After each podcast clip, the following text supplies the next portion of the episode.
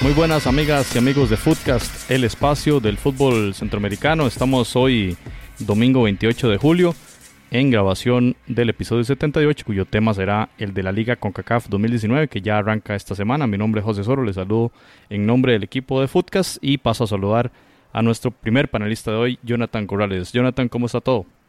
¿Qué tal José? Un placer estar nuevamente acá con ustedes para hablar sobre lo que se viene, la Liga de Campeones que inicia de nuevo su, su temporada.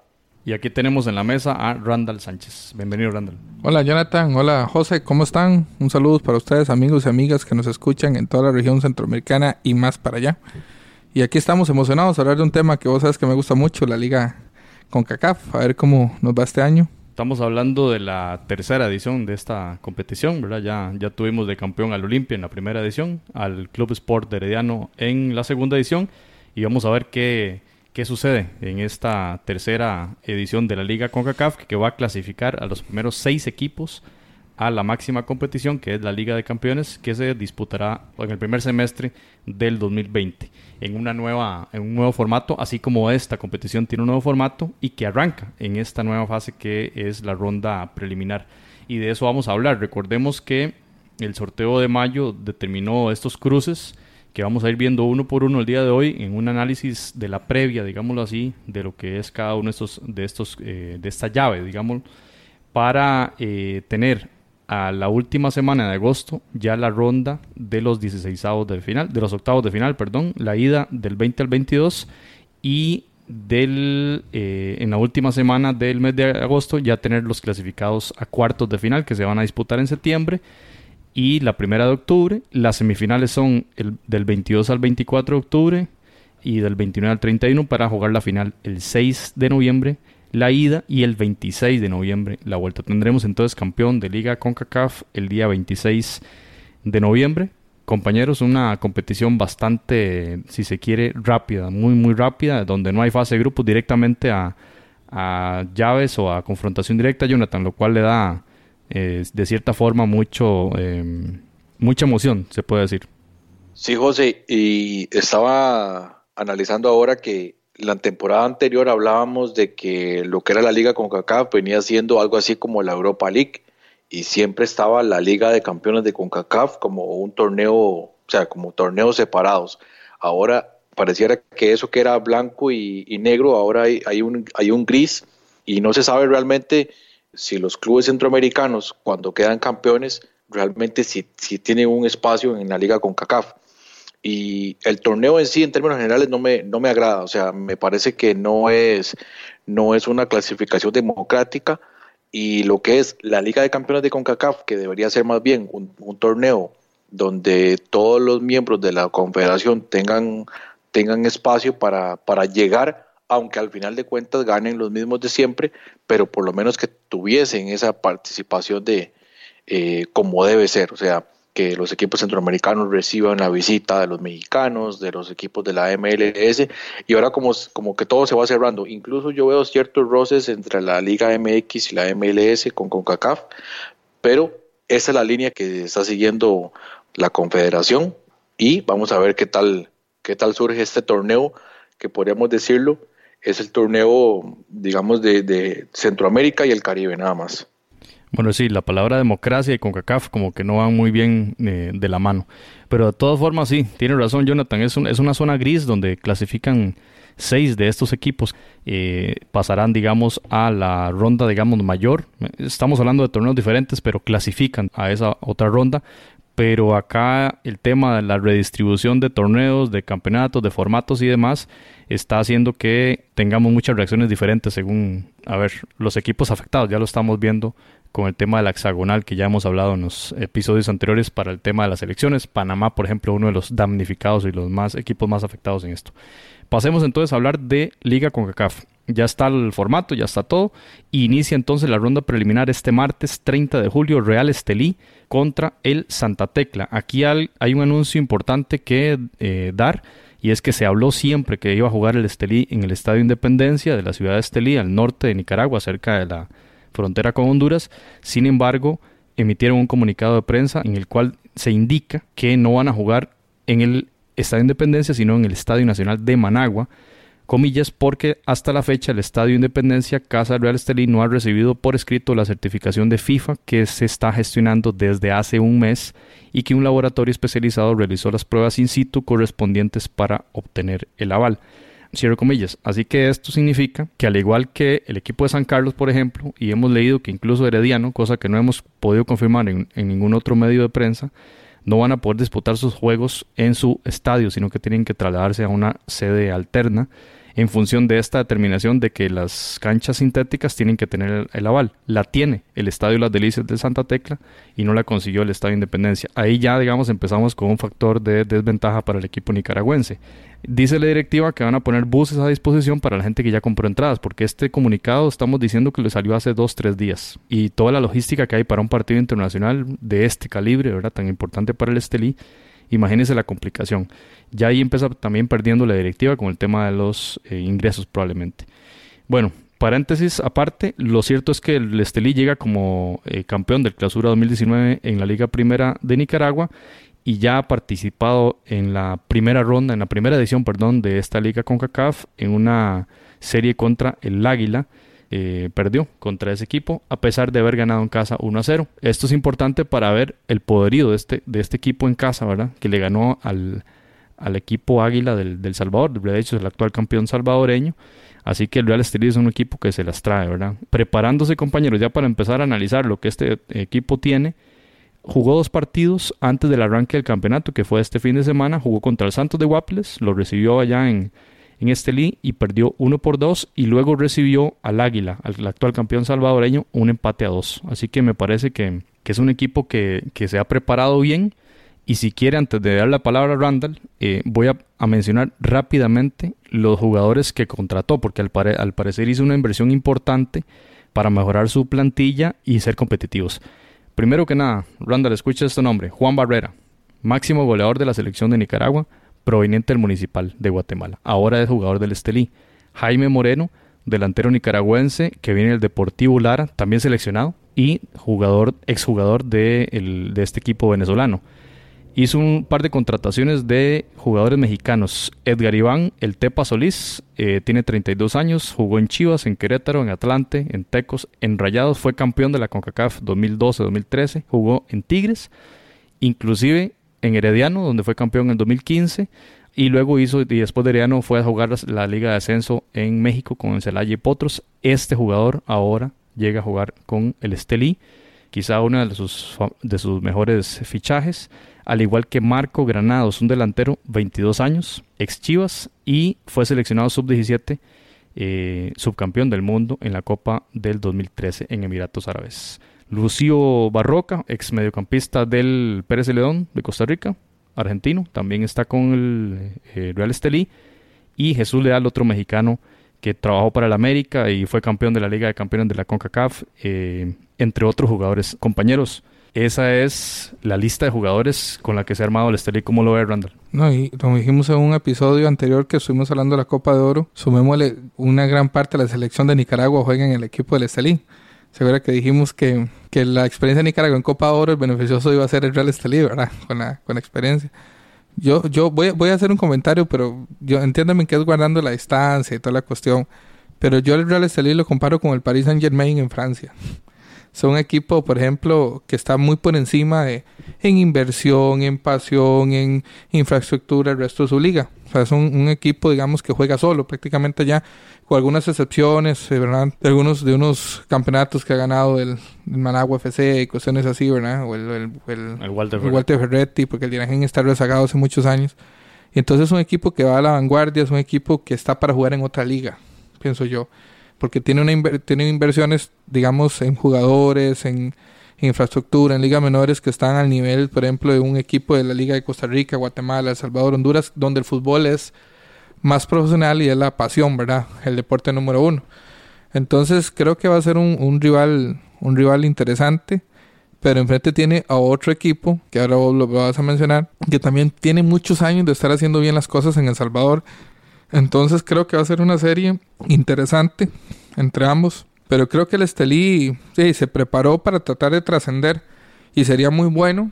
Por ejemplo, el pasar de ronda sería realmente histórico para el fútbol de Nicaragua. Entonces vamos a ver si el Estelí puede llevar esa, esa ese estandarte de, superación de los clubes salvadoreños, eh, nicaragüenses. Jonathan, en el 2014 el Estelí jugó una serie contra el Saprissa, quedó uno por uno. Eh, no sé si usted recuerda algo de ese juego, pero eh, ese estadio Independencia realmente lleno y, y, le metió muchísima presión en aquel momento al Deportivo Saprissa.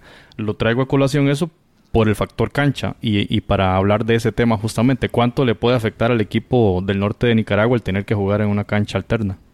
Sí, definitivamente eso pesa eso pesa y es algo que curiosamente también el Santa Tecla, que es el rival, lo sufrió porque no pudo disputar algunos partidos igual de la, CONCACAF, no pudo disputar en el estadio de ellos, el estadio de las Delicias, pero ya está habilitado para esta competición. Ahora bien, sí se reforzó bien, o sea, si tiene eh, un equipo competitivo, posiblemente para hacerle frente a cualquier, cualquier equipo centroamericano, digamos, de media tabla. Creo que enfrente tiene un rival muy, muy complicado, tal vez un escalón por encima. Ahí es donde habría que verlo. Si ya, por ejemplo, observamos a la selección de Nicaragua, que cuando llegó a realmente a competir no estuvo a la altura, ¿será que el Real Estelí pueda realmente eh, estar a ese nivel, al nivel que para competir con estos equipos centroamericanos que son los campeones, ¿verdad? No son equipos como por, por así decirlo eh, de CONCACAF anterior, que participaron equipos que no fueron campeones, pero tenían su, su lugar. No sé si me explico, o sea, no tienen, que no tenga esa capacidad para ganarle a estos equipos que son realmente grandes en Centroamérica. Así es, Jonathan, y además, bueno, e, esa analogía con, con el rendimiento de la selección pinolera en esta Copa Oro, pues también le pone, digamos, un, un matiz más de duda a, este, a lo que pueda llegar a ser el Estelí. Sin embargo, bueno, la mejor de la suerte para el equipo nicaragüense y esto le da, digamos, un, sabor eh, muy bueno, ¿verdad? Para este duelo contra el equipo de Santa Tecla. Y antes de hablar del Santa Tecla, mencionar que ya empezó la Liga Primera Nicaragua este fin de semana. El equipo del Real Estelí recibió la visita del Real Madrid. El partido terminó uno por uno, así que también eh, para ver este cómo llega el equipo de Estelí. Un, tropezón, ¿verdad? Ya veíamos los, los dos eh, fogueos. Contra Santos perdió, empató contra Águila y empata el primer partido en liga. El gol fue de Juan Barrera, su estrella. Vamos a ver cómo se comporta el equipo de Estelí. Y pasamos a ver el Santa Tecla. El Santa Tecla eh, fue el campeón de apertura 2018 en El Salvador y recordemos que jugó la edición 2018 eh, de Liga CONCACAF, donde cayó eliminado en octavos de final contra el Herediano, que finalmente resultó eh, campeón. Para conocer en profundidad cómo llega el Santa Tecla a esta edición de Liga CONCACAF, vamos a escuchar a nuestro compañero Paulo Rodrigo González desde San Salvador, a quien pasamos a saludar y escuchar eh, en referencia a este equipo salvadoreño en esta competición. Adelante, Pablo. Hola amigos de Foodcast, ¿cómo están? Un gusto nuevamente saludarlos en esta ocasión para hablar sobre el comienzo de la participación de Alianza y Santa Tecla en la primera ronda de la CONCACAF League, donde la próxima semana, el día martes, el cuadro tecleño, campeón de la Apertura 2018, eh, de la Apertura 2018 se, estaría, se estará enfrentando el Real Estelí de Nicaragua y el próximo jueves, primero de agosto, los salvos de la Alianza como mejor clasificado en puntaje, quitando a los dos campeones de la temporada, va a jugar en el Cuscatlán ante el San Francisco de Panamá. ¿Cómo llegan los equipos salvadoreños? Que por cierto, este fin de semana, este último fin de semana de julio, comenzarán eh, la participación ya en esta temporada 2019-2020 en el fútbol de la primera división de El Salvador. Santa Tecla incluso ha adelantado su partido, normalmente juega sábado por la tarde o domingo por la tarde y va a jugar este próximo viernes inaugurando el torneo ante el equipo de Chalatenango por la noche. Eh, todo para preparar el partido donde van a estar recibiendo al equipo nicaragüense del Real Estelí. Ya todos sabemos, eh, pues, que este equipo nicaragüense es prácticamente un cuadro que siempre ha estado en las competiciones internacionales y Santa Tecla junto con Alianza también han sido parte de la participación del Salvador en los últimos torneos internacionales.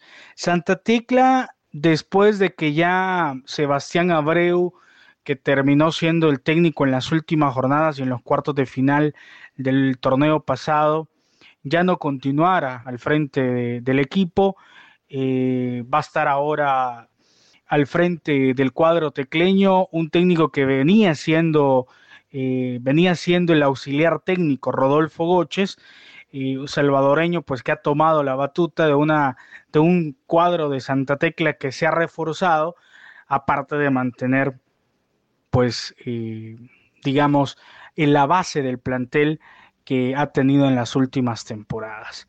Vuelve vuelve ya em, jugadores como Roberto Domínguez, que estaba en Club Deportivo FAS, un jugador que está incluso en, parte del proceso de, de preolímpica, eh, de selecciones juveniles y que vuelve ahora para ser titular en la zona defensiva de Santa Tecla. Sin embargo, también hay que decir que se va a perder el próximo partido por una lesión que sufrió en esa serie que tuvo El Salvador contra Panamá en la serie preolímpica. Pero también ha sido reforzado por el panameño Armando Polo, goleador del Sonsonate en dos torneos, eh, goleador también del fútbol salvadoreño en un torneo pasado, y ahora pues va a llegar a reforzar al equipo tecleño como una de las grandes, eh, uno de los grandes fichajes del equipo periquito.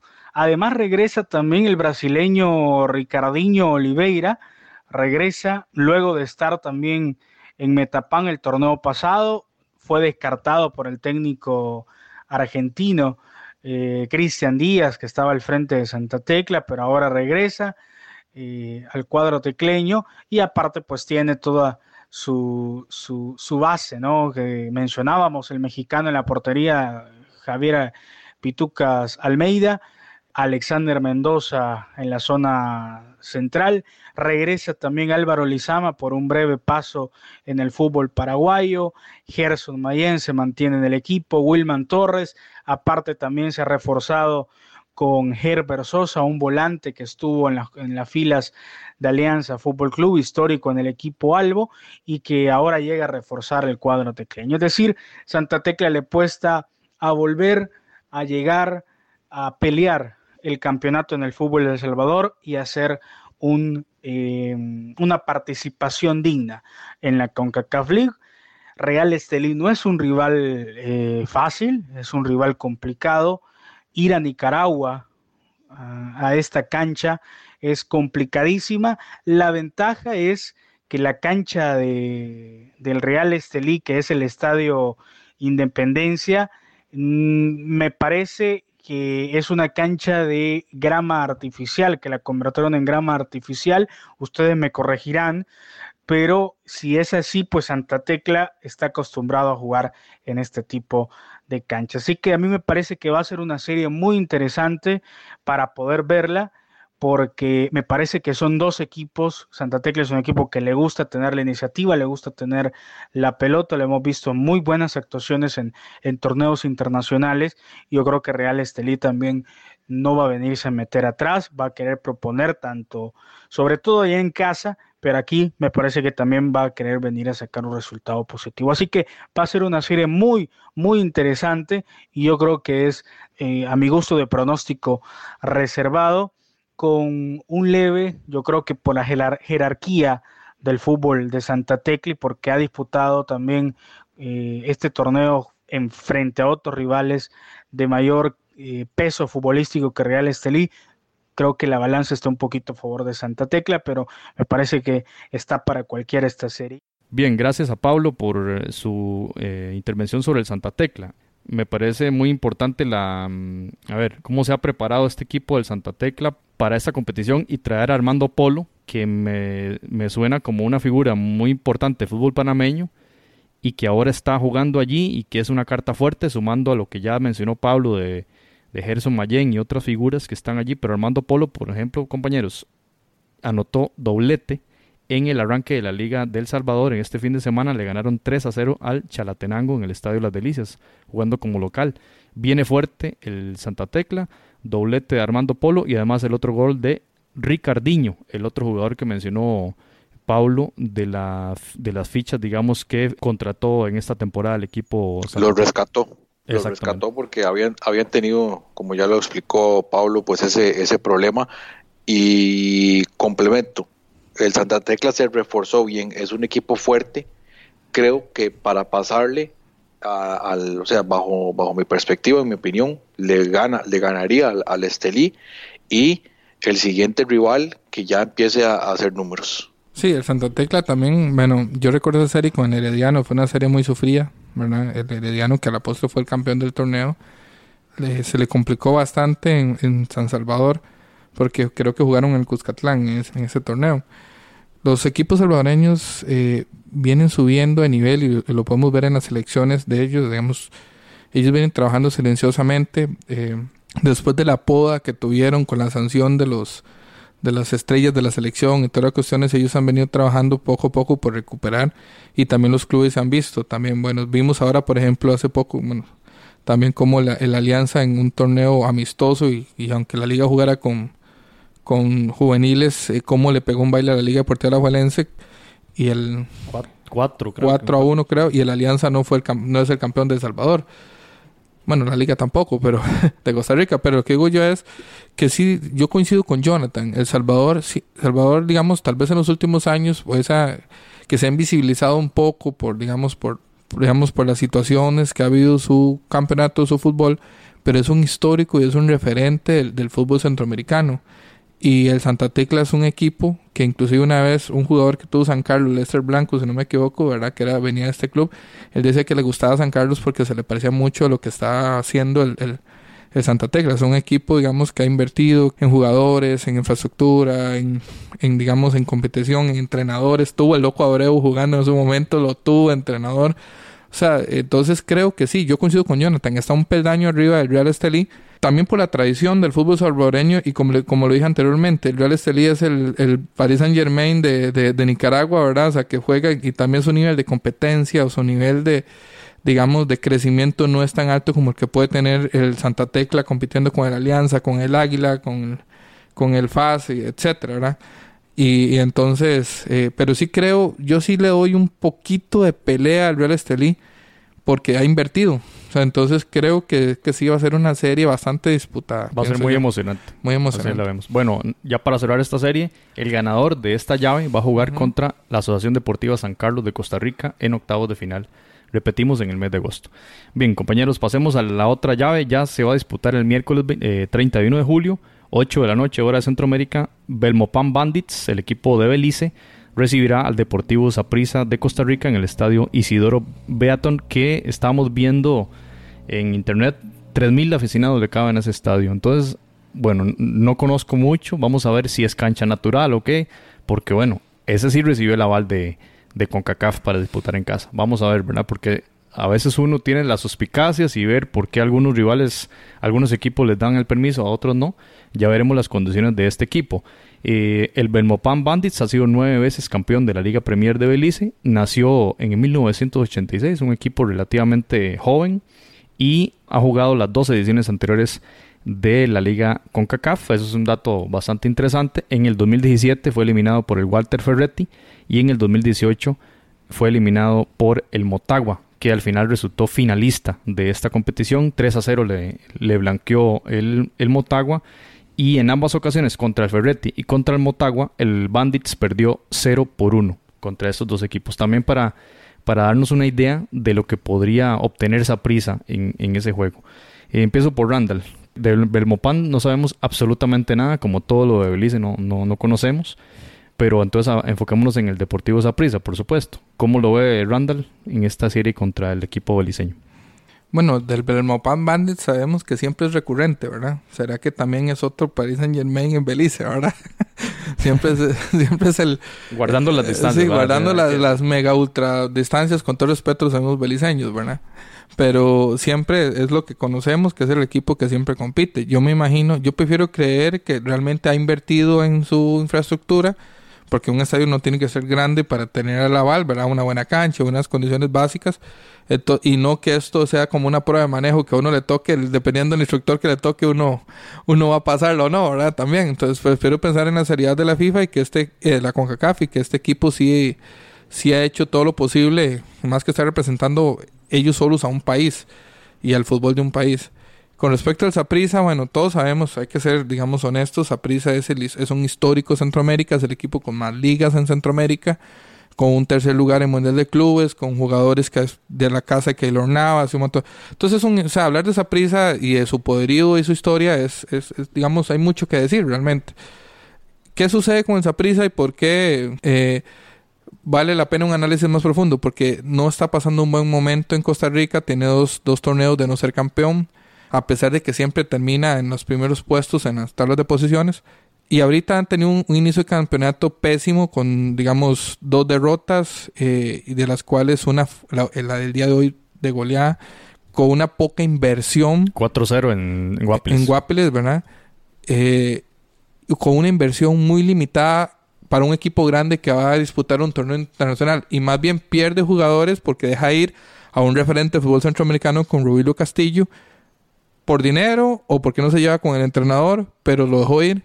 Entonces. O por ambas. Sí, por ambas. Entonces, yo pienso que prisa tiene la suerte que le toca el Bembopal Bandits, con respeto a los amigos beliceños, que es que tal vez tiene un poquito menos de tradición e historia que, que otros equipos grandes del área centroamericana, donde las ligas son más profesionales, donde el fútbol tiene inversión, etcétera. Entonces, por supuesto, entonces Saprisa, obviamente jugar en el Saprisa también, si la afición lo acompaña, que también es otro punto. No sabemos qué tan enojada puede estar la afición del Saprisa para no ir a acompañarlos a este, a este, a este partido.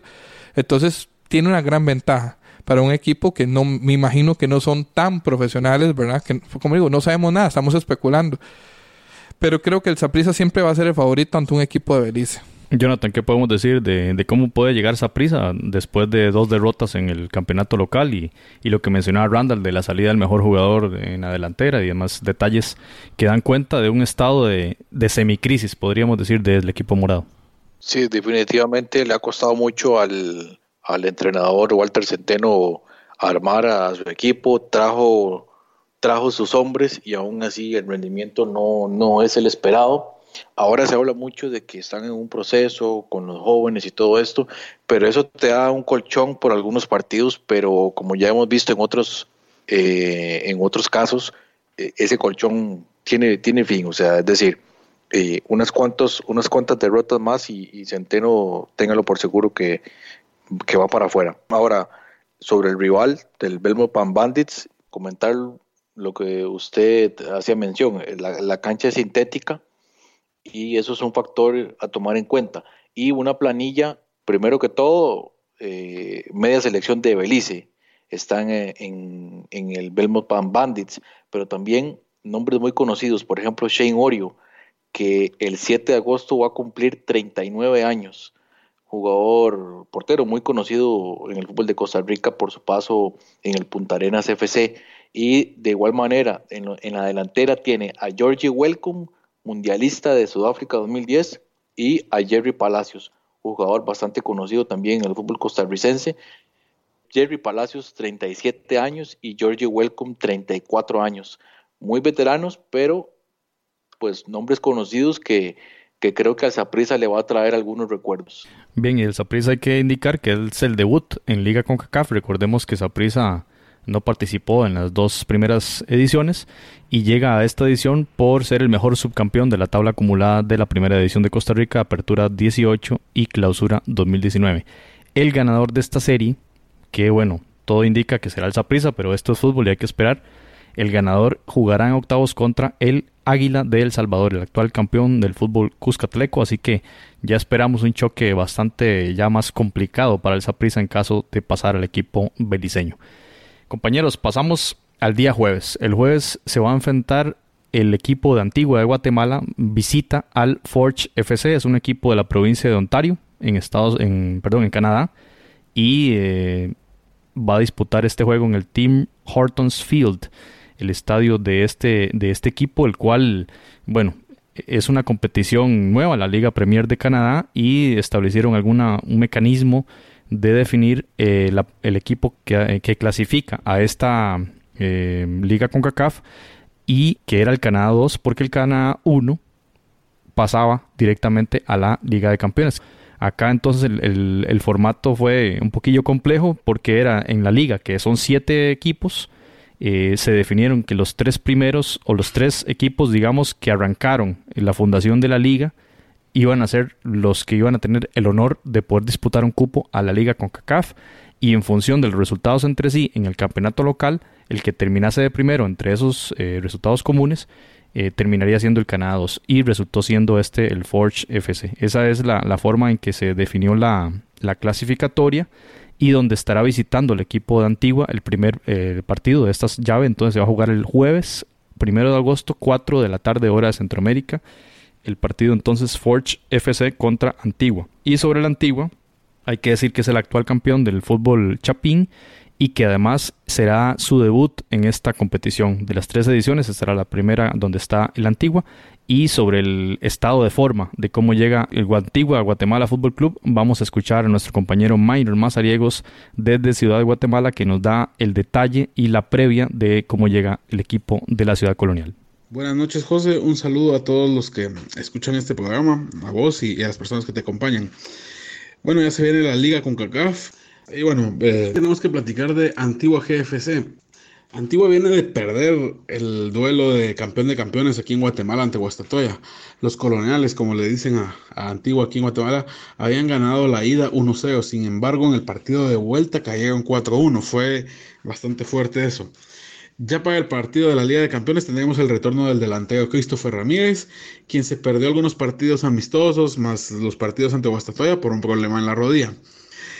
Hablemos de las figuras. Entre las figuras, los coloniales tienen al argentino Pablo Mingogance, un jugador que juega bastante fuerte, de carácter, el mexicano Pacheco, y bueno, también recordemos que han tenido algunas bajas esta temporada por los jugadores que se fueron a comunicaciones, el caso de José Contreras, quien ya mencionamos que fue suspendido por dopaje además, eh, Alejandro Galindo, Agustín Herrera, y, bueno, eh, Antigua está dejando varias dudas porque tampoco tuvo eh, jugadores así con los que se reforzaba, que, sean em, de trayectoria, por así decirlo. El rival de Antigua, el Forge de Canadá, para ellos va a ser algo histórico porque van a participar por primera vez en Liga con CACAF, en, algún torneo internacional. Y este equipo fue creado apenas en 2017 y es em, parte de esta Liga Premier de Canadá que en abril acaba de, de fundarse y tiene algunos refuerzos extranjeros de dos jugadores de Camerún, uno de Suecia, uno de Bélgica. Pero lo que me da más, curiosidad de, este equipo es la edad de los jugadores. El más veterano es el portero Tristan Henry.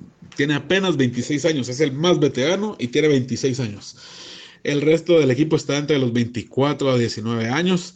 Eh, podemos mencionar, por ejemplo, Tristan Borges. Él viene de las, de las juveniles de Holanda.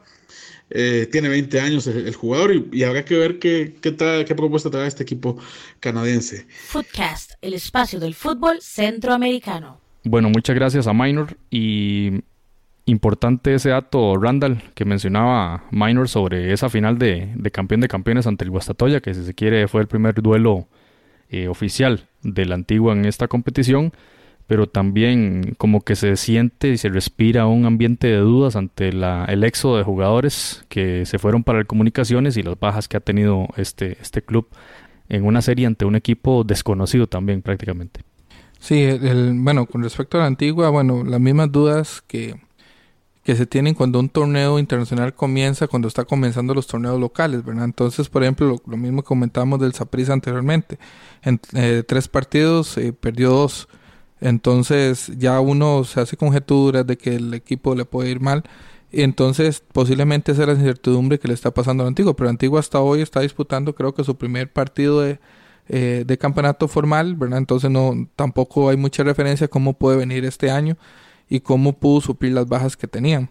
Aún así es un equipo que ha hecho muy bien las cosas y creo que, que, que va a tener un bonito reto. Eh, con respecto al Force, desde cuando Jonathan mencionó en, en, capítulos anteriores, en episodios anteriores, sobre el nacimiento de la Premier League de Canadá, yo le he dado seguimiento. Todos los resúmenes del Campeonato de Canadá están en YouTube y ellos le dan un seguimiento. Al, principio eh, la liga no movía tanto, ¿verdad? Porque cuando usted se mete a Google y pone eh, Canadian Premier League, no te salían ni siquiera los resultados, ahora sí están saliendo. Entonces, ellos, eh, es un torneo realmente muy nuevo. Los equipos son, salvo el Edmonton, que ya había jugado en alguna, en una, en un campeonato de la U Soccer League, si no me equivoco. Eh, los demás equipos son, son creados de la nada, como todo en Norteamérica, todo es artificial, ¿verdad? No hay historia, no hay gente en un barrio que fundó un equipo y que le dieron un nombre, simplemente se creó una franquicia. Y entonces un equipo relativamente nuevo quedó en el primer torneo, porque ellos juegan dos torneos, ¿verdad? Ellos ni siquiera han terminado, ni siquiera han, sacado su campeón, porque ellos juegan un torneo eh, de primavera y uno de octubre, los dos primeros lugares disputan la final, y el Force quedó en segundo lugar, eh, contando, porque yo sé que hicieron luego este micro torneo, pero en tabla de posiciones quedó en segundo lugar detrás del Calvary, que es como el equipo más bueno de esta liga, ¿verdad? Que es de Calgary. Ahora, lo que te puedo decir de estos equipos, son equipos buenos, no son equipos malos, hay una inversión, no son tan poderosos como los equipos canadienses que están en la MLS, ¿verdad? Es un campeonato incipiente, con galerías vacías en los estadios, estadios pequeñitos, los que, los, que no juegan en los de fútbol canadiense, que es una especie de fútbol americano, ¿verdad? Los que tienen su propio estadio son estadios pequeñitos, nada, nada que envidiar los estadios de, de Centroamérica y juegan bien, hacen buenos goles, tienen buenas jugadas, pero yo creo que todavía son y, tienen buenos extranjeros. Creo que tienen, había mencionado el compañero que un africano, no me equivoco, ¿verdad? Pero yo creo que, que en este caso eh, el Antigua puede, puede enfrentar a este equipo y lo puede superar porque el Antiguo es un equipo con tradición, que viene un campeonato más estable, con más historia, toda la cuestión. Entonces creo que va a ser un, partido que el Antiguo puede perfectamente sacarlo. insisto, no son malos. He visto los resúmenes de todo el campeonato y, no son malos, pero están apenas empezando. Es un bebé que está apenas naciendo y quién sabe en unos años cómo será esa Canadian Premier League, ¿verdad? Jonathan, el fútbol de Guatemala está recuperándose, si se quiere, ¿verdad? Luego de la sanción internacional y ya, bueno, ya el Guastatoya disputó la edición anterior de la Liga de Campeones. Un debut interesante en el Doroteo Guamuch Flores contra el equipo de Houston. Lo hizo bien hasta el final que hubo un gol ahí en el minuto 80 y resto. Pero que da cuenta, digamos, en cierta forma le damos la razón a Randall porque que el, Antigua a punta de experiencia y a punta de, esa localidad también eh, en el partido de vuelta podría sacar algo ante un rival que también suponemos que, muy desconocido también para el propio equipo guatemalteco. Pero ¿qué tanto le ve usted posibilidades al equipo Antigua de, de hacer un buen, una buena llave en esta ronda preliminar? Bueno, tiene entrenador nuevo, tiene algunos jugadores nuevos, ¿verdad? Se, se fueron algunos históricos como el número 10 de la selección de Guatemala. Sin embargo, pues sigue siendo un equipo importante en la liga, en la liga guatemalteca. Yo coincido igual a lo que decía Randall, complementando, es la, liga canadiense recién viene, viene saliendo, eh, tiene posibilidades o tiene muchas posibilidades de crecer, pero en este momento no está al nivel de los otros clubes como, como mencionaba, incluso el, el Calvary, Sí, Calvary FC. Que de hecho le ganó, le ganó hace poco al Whitecaps en la final de una copa que disputaron. Pero definitivamente yo vería al, equipo del, de la antigua logrando eh, pasar por encima de, este equipo Forge. Sin embargo, por supuesto que hay mucho, mucho pasa por lo que pueda suceder en ese partido de, de visita, que es donde más se le complica ahora a los equipos guatemaltecos y veremos entonces si logran superar ese, esa, primera, esa primera ronda, ese partido de visita, que puedan obtener un resultado positivo y manejar ya en la, en la vuelta para, para clasificar. Ahora, si no, si no mal recuerdo, en el hemisferio norte están en verano, ¿verdad? Porque tal vez ese tema de la temperatura también, digo, en, una época de invierno, o sea, es súper difícil jugar en esas condiciones. En verano quizá haya mejor aclimatación para el equipo guatemalteco. Bien, esperaremos resultados. El ganador de esta llave jugará contra el Olimpia. Un equipo ahí que dicen que ha ganado 30 copas nada más en 30 copas locales en, Honduras, más los campeonatos de Liga de Campeones. Así que es un... Y que se ha reforzado este año. Uno de los más grandes y de sin duda eh, uno de los candidatos a ganar la competición. Fue el primer campeón de, de la Liga CONCACAF, de hecho. Así que el ganador de Antigua Forge va contra el Olimpia. Pasamos al siguiente partido. Alianza San Francisco, jueves va a ser este, 6 pm. Va a ser en el, en el Coloso de Montserrat, el Cuscatlán, el gigantesco estadio centroamericano, si no me equivoco, el más, el más grande de la, de la región. Y el equipo panameño de San Francisco entonces visita a otro equipo Randall, que es, podríamos decir, eh, de los más grandes de la región. Lo vimos ahora con este partido de la Copa Premier, cómo le pasó por encima a la Alajuelense en un partido que uno esperaba de tú a tú en dos equipos grandes del área y que fue una planadora completamente. Bien, San Francisco entonces eh, debuta en, en esta liga CONCACAF y es el equipo panameño entonces que está en esta, en esta ronda porque ya el Tauro espera para la siguiente, para la siguiente ronda. Esperemos a ver qué, qué, va a suceder en esta llave. Hablaremos de ahora de la Alianza, porque la Alianza llega como el mejor subcampeón 2018-2019 de la Liga Salvadoreña. Y recordemos que los Albos jugaron la edición 2017, es decir, la primera de Liga CONCACAF, donde eliminaron en octavos al Platense de Honduras, pero en cuartos en una llave bravísima, justamente contra el Olimpia en un partido bastante polémico ahí en la ida, creo que en la vuelta, perdón, creo que Jonathan sí maneja bien los detalles de ese juego, eh, incluso con, problemas en la gradería y demás, eh, ahí cayó eliminado la Alianza en una serie que iba ganando en, el Cuscatlán. Eh, para escuchar sobre la alianza, sobre esta llave, vamos de nuevo con Pablo González desde San Salvador para conocer la previa de los salvos para esta llave contra el San Francisco. En el caso de Alianza Fútbol Club, que sorpresivamente, pues a pesar de dominar el último año en el fútbol salvadoreño, no logró ningún campeonato, perdió las dos finales, los dos partidos definitorios, pero su buena posición en la tabla acumulada le permite entrar como El Salvador 3 y jugar el próximo jueves, lo decíamos, contra el San Francisco Fútbol Club, un equipo joven. Estaba viendo yo el plantel y es un equipo realmente con una media de edad pues eh, de bastante, de bastante juventud. Poco se sabe aquí, realmente te soy, le soy muy honesto, poco se sabe el equipo de lo que pueda mostrar San Francisco, pero en el caso de Alianza, que es lo que nos ocupa, mencionarles que mantiene pues la base futbolística con ciertos refuerzos, regresa Alexander El Cacho Larín, jugador que no tuvo muchos minutos en el Comunicaciones eh, la temporada pasada, se lesiona en la rodilla, y pues fue operado en México, eh, se recupera y Comunicaciones pues no le renueva el contrato y Alianza eh, logra su fichaje para que vuelva al equipo aliancista. En los tres partidos de Copa Premier que tuvimos eh, en la pretemporada se vio pues que sí le falta un poco de, de peso físico pero sí se ve y se nota pues la diferencia de calidad que tiene Alexander el y Luego Alianza va a presentar eh, la misma base de torneos anteriores, el uruguayo Víctor García en la portería, eh, Iván Mancía con Henry Romero, Jonathan Jiménez, Narciso Orellana, Marvin Monterrosa, eh, el uruguayo Cristian Oliveira, que ha venido de menos a más desde su llegada al torneo anterior, y se ha reforzado con tres jugadores extranjeros, un volante muy pequeñito, Gerber Soto, de mm, eh, trayectoria pues en segunda división de Colombia, en primera división de Venezuela, viene un colombiano también que ha tenido actividad en el fútbol panameño, que seguramente conocerá al San Francisco, que es Peñaranda, que tuvo un gran desempeño contra el equipo de Alajuelense y regresa el fútbol salvadoreño a reforzar el cuadro albo eh, Héctor Ramos, que es un puertorriqueño que fue goleador en el Isidro Metapán, que también ha jugado torneos internacionales. Entonces, son jugadores que han tenido el roce, que han tenido experiencia y que eh, se espera que le den ese salto de calidad al equipo para que llegue a ser competitivo.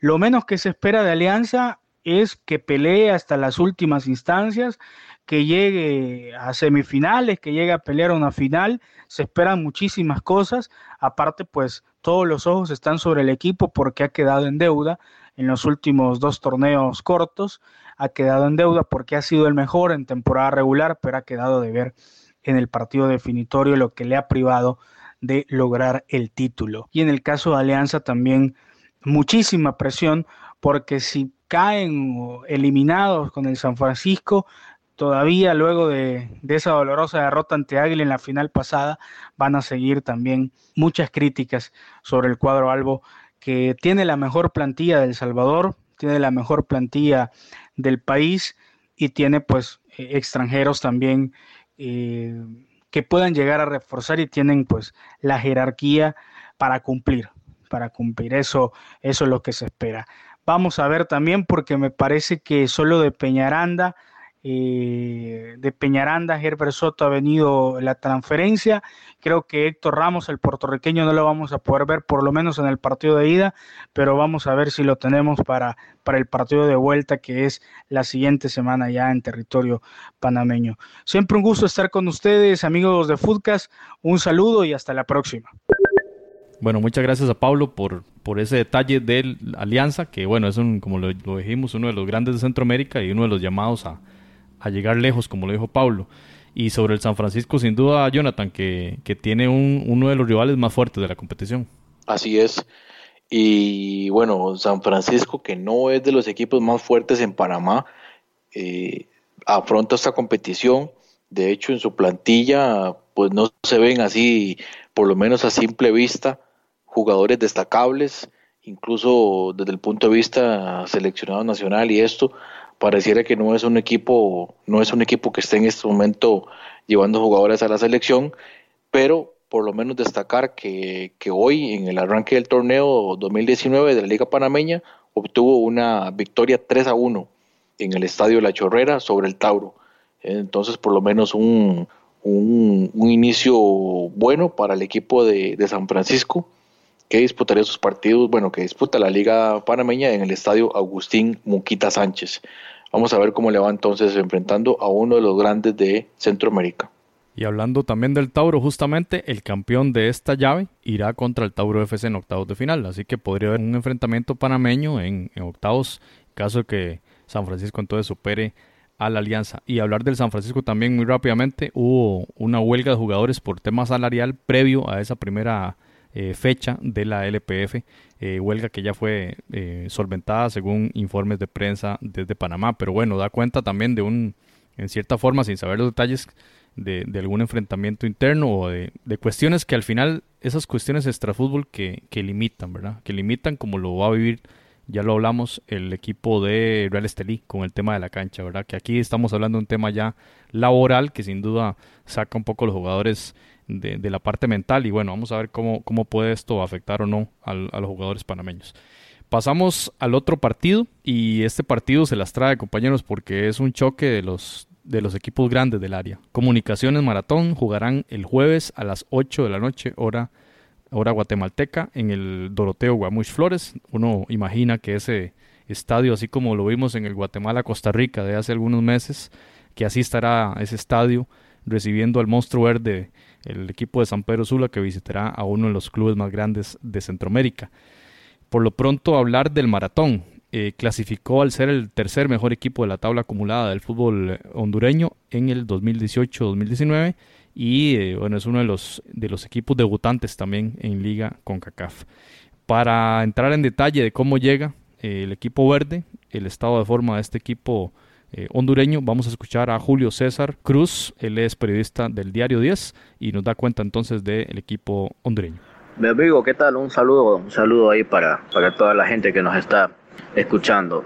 Eh, muy bien, hablar del maratón en esta llave contra el Comunicaciones, creo yo, por lo que vimos de Comunicaciones en esta en este torneo amistoso de la Copa Premier. Será un bastante, bastante, pero bastante, será un duelo bastante parejo, perdón, porque eh, Maratón se ha armado muy, pero muy bien aquí en Honduras, ha fichado muchos jugadores que, que han tenido renombre, eh, mantienen de alguna manera la, la línea de juego o la mayoría del 60%, 70% del plantel de los últimos torneos y se ha reforzado con futbolistas de alto renombre.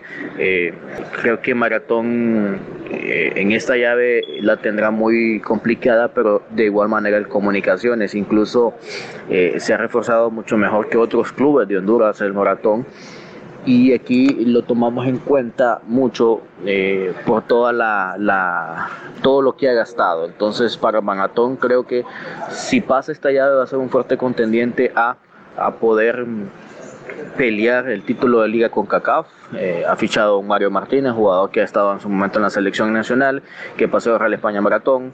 Defensa argentino Esteban Espíndola ha fichado eh, jugadores de alto renombre aquí en Honduras que han dado de qué hablar. Entonces va a ser una llave bien pareja. Y tomando en cuenta que Comunicaciones lo vimos contra Olimpia y es un equipo muy, muy bueno.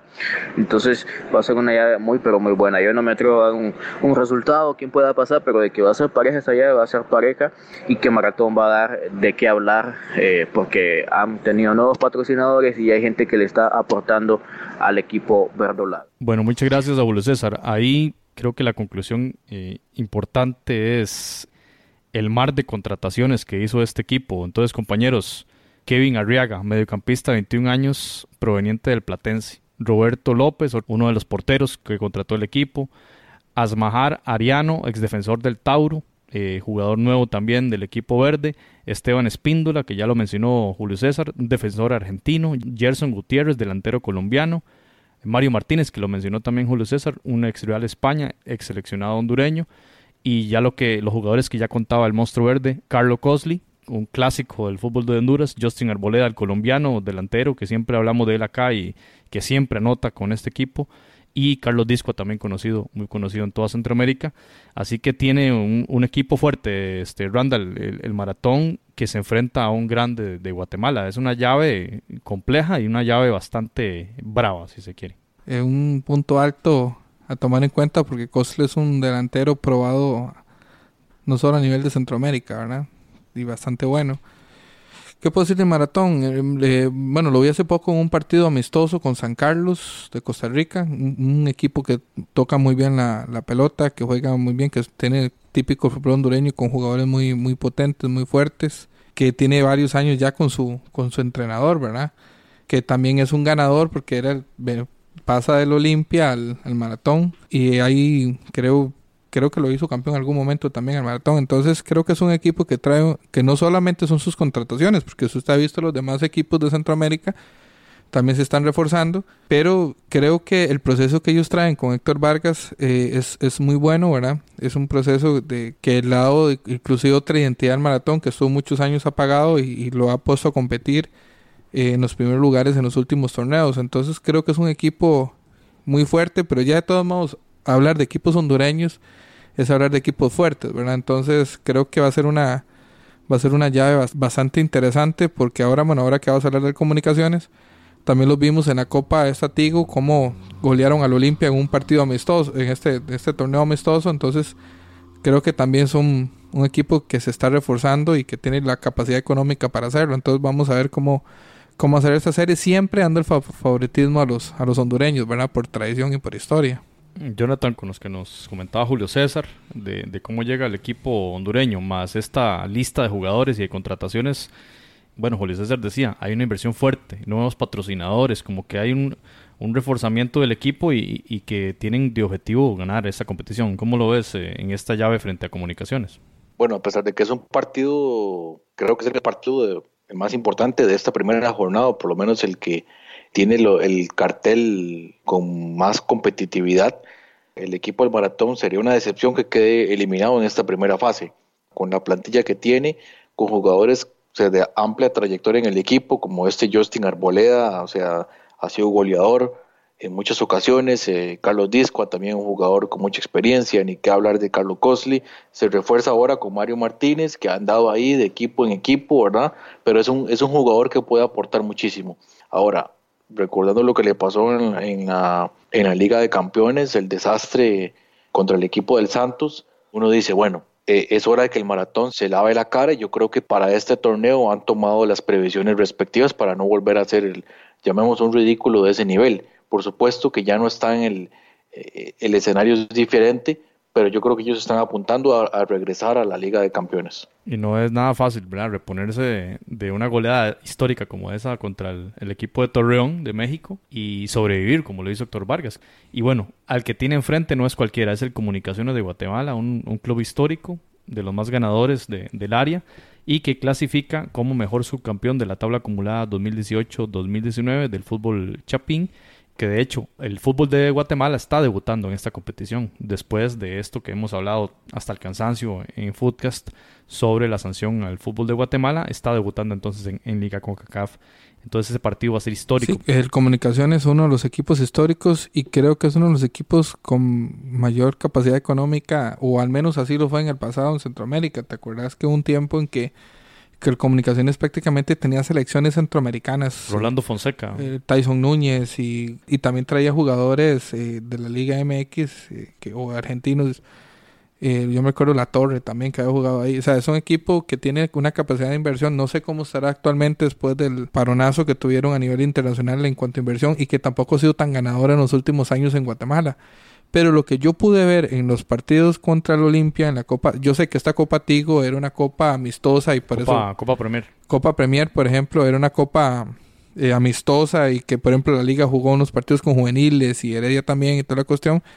Pero por ejemplo, el partido que le hacen al Olimpia, que le, meten 3 a 0 y pudo haber sido más, eso es un indicador de que es un equipo que viene a competir. Y también el partido que tiene aquí con Heredia, que perdieron 1 a 0, fue un partido de vuelta, ¿verdad? Con un equipo, digamos, que en este momento un poco más experimentado en estos torneos internacionales, que fue Herediano, y todavía el equipo Panamá le meten tres goles también. Entonces creo que vienen fuertes para ese tipo de torneos, ¿verdad? Ahora bien, como le dije anteriormente, los hondureños siempre le tienen la medida puesta a los equipos guatemaltecos, ¿verdad? Porque no sé si, si el agarro o el pundonor catracho, no sé qué cuestión, que hace, por ejemplo, que siempre sean partidos que se inclinen, o al menos si estoy equivocado, pido que me corrijan, pero siempre se ha inclinado a la balanza de los hondureños. Entonces creo que, que por tradición, pero realmente es difícil hablar porque de comunicaciones como el, es la Alianza, como es el Saprisa, como es el Olimpia, como el Municipal, no solamente son grandes, tienen muchos seguidores, muchos patrocinadores, mucha inversión. Entonces son equipos que pueden competir si se, si se las plantan bien en este tipo de torneos. Bueno, y vamos a ver qué tanta igualdad hay entre los clubes, porque sin duda que en el tema de contrataciones eh, los dos han invertido bastante, como ya lo vamos a escuchar también de Minor. Así que le damos la palabra de nueva cuenta a nuestro compañero Minor Mazariegos en Guatemala, que nos describa la previa entonces de cómo llega el equipo crema a esta competición. Footcast, el espacio del fútbol centroamericano. Bueno, ya se viene la liga con CACAF y comunicaciones aquí en Guatemala ha ilusionado mucho a sus aficionados eh, previo a esta temporada. Es el equipo que mejor se ha reforzado, pensando tanto en la Liga Nacional como en la Liga CONCACAF. Y recientemente fue el mejor equipo en la fase de grupos de la Liga Premier. Entonces todo esto le da cierta ilusión a la afición. Sin embargo, Comunicaciones ha tenido muchos problemas últimamente. Primero se les cayó su máximo referente del cuadro, José Manuel Contreras El Moyo, por temas de dopaje. El Moyo todavía está resolviendo esto legalmente, pero bueno, por el momento no, puede contar con él comunicaciones. Después de de baja el hondureño Ángel Rodríguez, esto fue, acaba de ser, hoy creo que fue que se anunció, sin dar mayor detalle, dicen que es un tema personal, que llegaron a mutuo acuerdo, pero la cuestión está en que el delantero que tenía comunicaciones junto al Agustín Herrera ya no está en el, en el partido, en el equipo. Eh, además tienen lesionado a Alejandro Galindo, volante de contención, y a Stefano Cincota, eh, que juega por las bandas. Todos los jugadores que te acabo de mencionar eh, son los refuerzos que traía Comunicaciones. Les queda el Team Herrera, José Caldeón. Y bueno, esos problemas son los que está teniendo el equipo de Comunicaciones. Y para ponerle la guinda al pastel, en su primer partido de la liga como local perdieron 0-1 ante Cobán. Entonces todo esto le da más dudas a la gente, a todos nos da mayor dudas de cómo el estratega Mauricio Tapia va a afrontar el compromiso ante el maratón.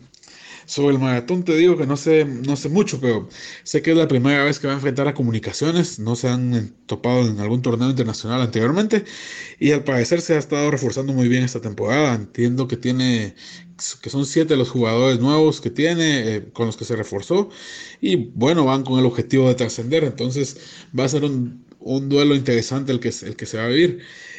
Quedan poquitos días para que se enfrenten y creo que Mauricio Tapia tiene muchísimo trabajo con comunicaciones para resolver con qué 11 afrontará este compromiso.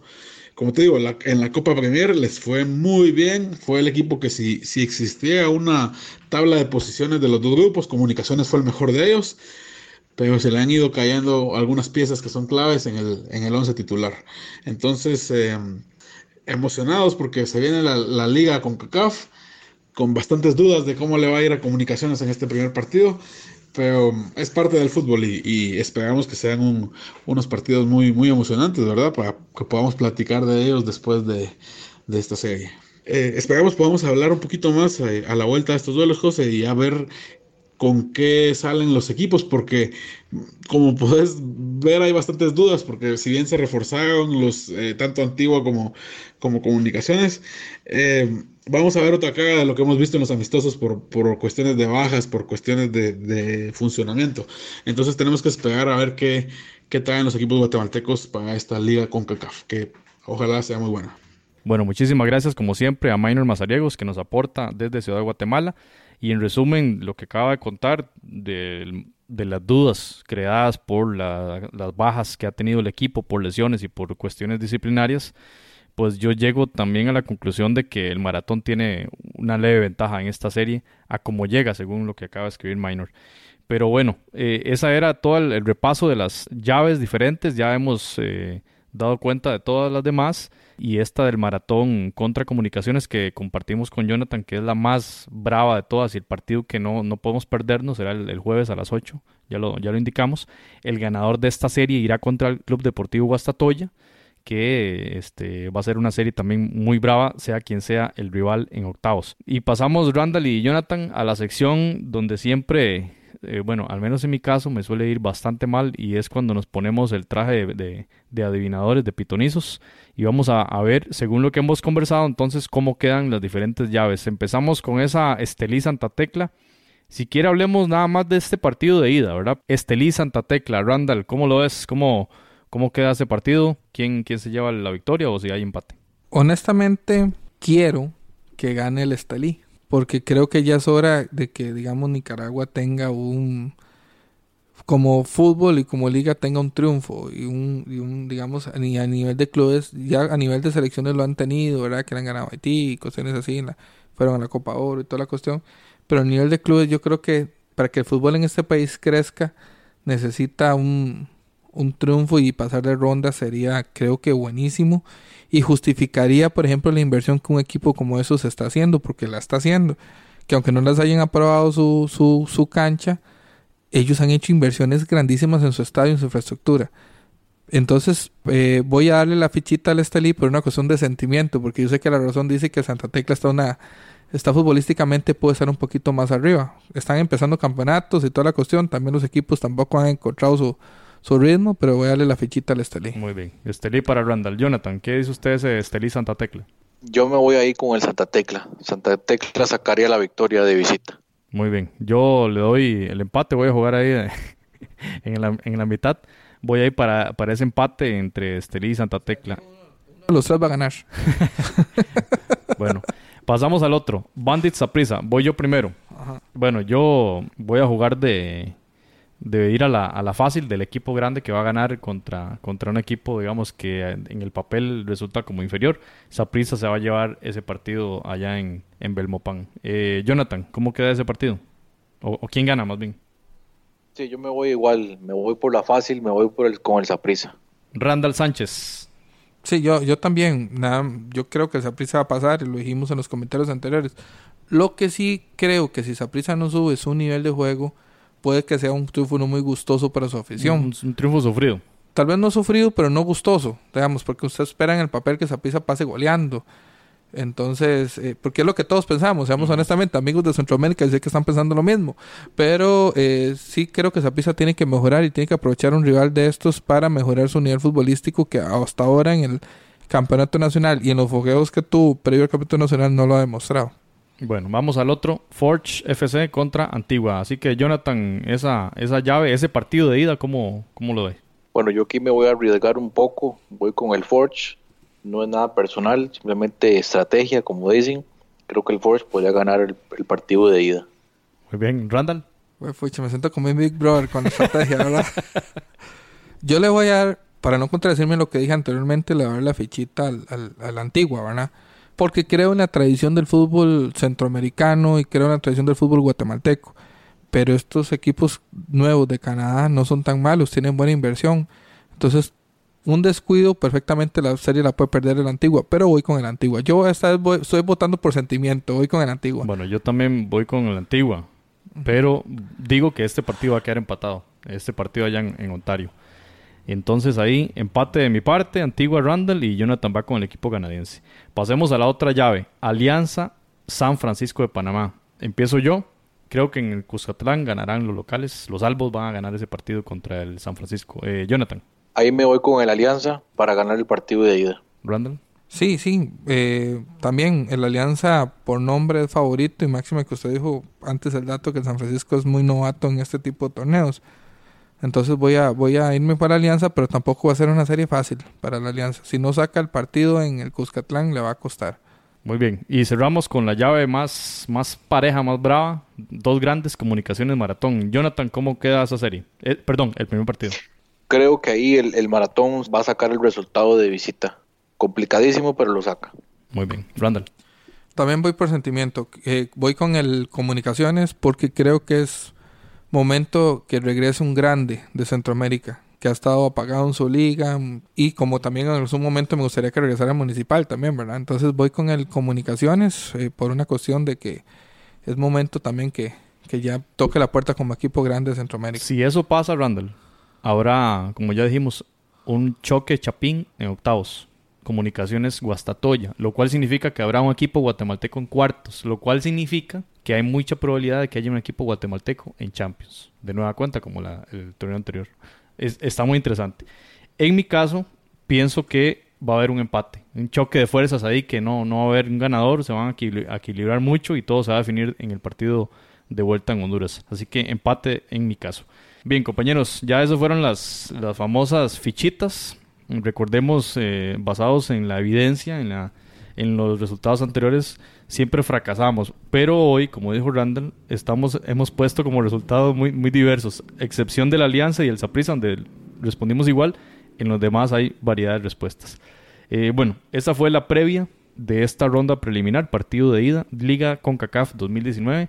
Muy agradecido con Jonathan Corrales, muy agradecido con Randall Sánchez, compañeros, y también, por supuesto, con Pablo Rodrigo González, con Maynor Mazariegos y con Julio César Cruz, que nos apoyaron a la distancia con los aportes eh, desde Guatemala, desde Honduras y El Salvador para conocer de los clubes de, este, de estas naciones. Así que Jonathan y Randall, muchas gracias por haber participado hoy. Es un placer de hablar un poco de lo que nos gusta, que es el fútbol centroamericano.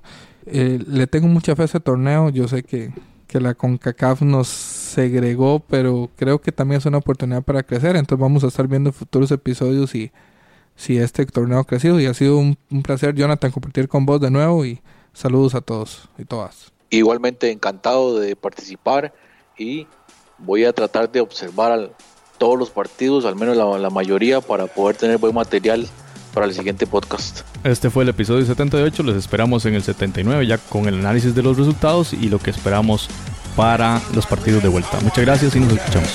Podcast, el espacio del fútbol centroamericano.